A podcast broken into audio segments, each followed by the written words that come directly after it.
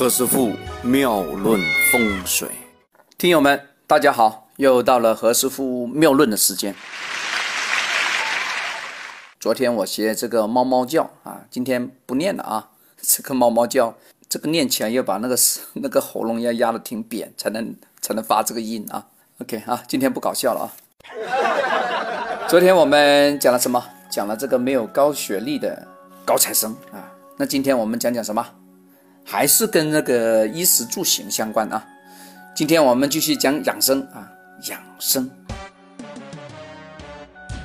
行、站、卧、坐、动，是我们人体五种基本的这样一个身体的运动方式。当然，仔细想一想啊，其实人的一生啊，就是在一个什么行、立、坐、卧、动这个基本的姿势里面度过的。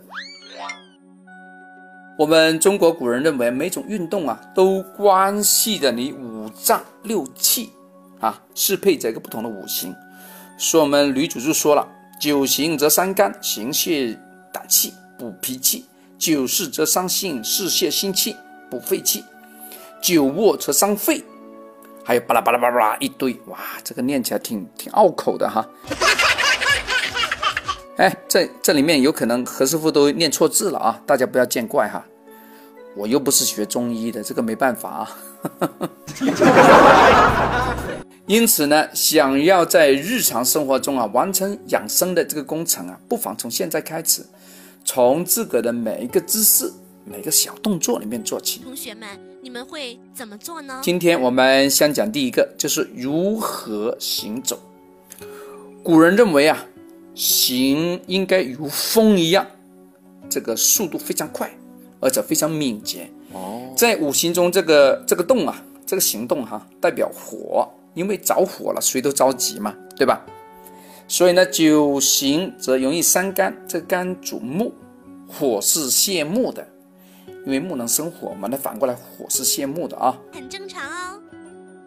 它对代表土的脾气是有一个补益的作用。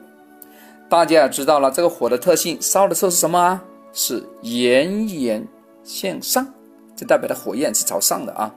所以正确的行走方法应该是双眼平视前方，嗯，三到六米之外，头呢要抬起，唇长，寻找一个向上拉的一个感觉。哎，大家听到我这样讲的时候，是不是有点看到空中小姐、空姐那个味道啊？因为空姐是被锻炼成这个样子的。嗯，要漂亮的女的。因为火性呢，它的焰是朝上，所以呢，我们应该把那个缩着的下巴要要拿出来啊，保证跟地面是平行，脖子要正，随着那个身体啊要自然的移动，双肩是保持在同一个水平线上。这个背部呢，稍稍有点有点收拢啊。这个胸呢，千万不要含着啊，不要窝着的感觉，一定要挺起来。胳膊呢，也不要闲着啊，要保持那个上臂这样下垂，以三十到四十五度这样在在这个身旁的两侧啊，自然的摆动啊，摆动，像火苗一样的这个跳跃，让你感觉到啊，非常 relax，很轻松，很愉悦。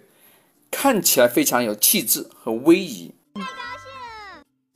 长得漂亮的你这样做，那当然很好。长得不漂亮的啊，更应该这样做啊，对吧？哎，像何师傅就是这样做的。所以有人说啊，这个抬头挺胸啊，就是一个走路的这样一个要诀啊。哎，这个不是走猫步啊，大家不要搞反了啊。这个不是猫步啊，是我们平时这样一个行走。的一个动作啊，好嘞，有没有机会呢？有，低头含胸，不能向上，脚掌拖地啊，速度太慢或四肢不动啊，死死板板的，哎，胳膊偷懒不摇晃，话说呢，速度太快，哎，被被风熄灭了。因为低头含胸啊，不但只容易带人疲劳，又影响一个心肺这样一个扩张。那脚掌拖地就给人家的感觉做事不牢靠，很难看了，对吧？这个观感都不行，我看你都不顺眼，还会给你加工资吗？啊，还会给你当官吗？不会的，对吧？更主要的是会使你的关节啊、你的肌肉啊、那个脚弓啊 受伤，大家有没有看到个压板脚啊？哎，这个不是北京板鸭啊，就是那个脚弓太太塌了啊。走路如果呢刚好跟刚才相反，像急行军一样，嘣嘣嘣嘣在跳，免不了啊，你跟别人相碰相撞，非常尴尬。如果又发生一个摔倒，来个交通事故，我靠，那意外的风险就非常高啦。你怎么知道？哎，这里面也提供一下关于这个走的这样一个养生一个小技巧哈。走路的时候呢，也可以配合一些小动作，譬如说啪啪啪，在拍手。话说这摸自个的肚子哈，促进那个那个腹腹部的蠕动。肾不好的老人呢，还可以垫起那个脚尖啊，像个仙鹤在走路一样，哎，也可以。那么走多长时间呢？哎，五分钟，五分钟啊，脚尖五分钟，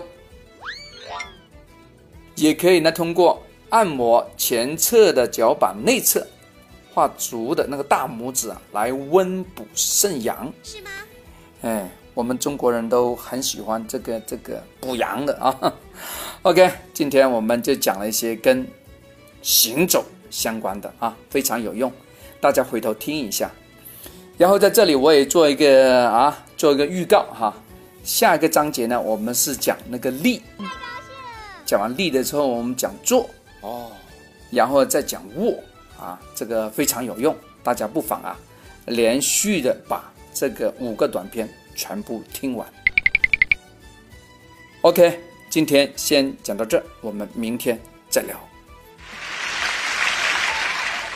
何师傅呢会依据朋友的生辰八字来编写二零一六年的每个月运程，非常精细，可以清楚每个月的好跟坏，好在哪里，差在哪里，夫妻关系怎么样，生意状态是企业经营人士的必备，请大家提前预约。对于不方便见面的朋友，可以直接在微信上讲解。图文并茂，并且还有语音做记录，方便随时查看。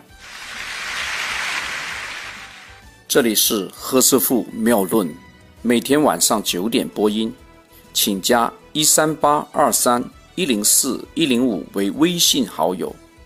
明星评论，生肖运程更加精彩，请听下一篇。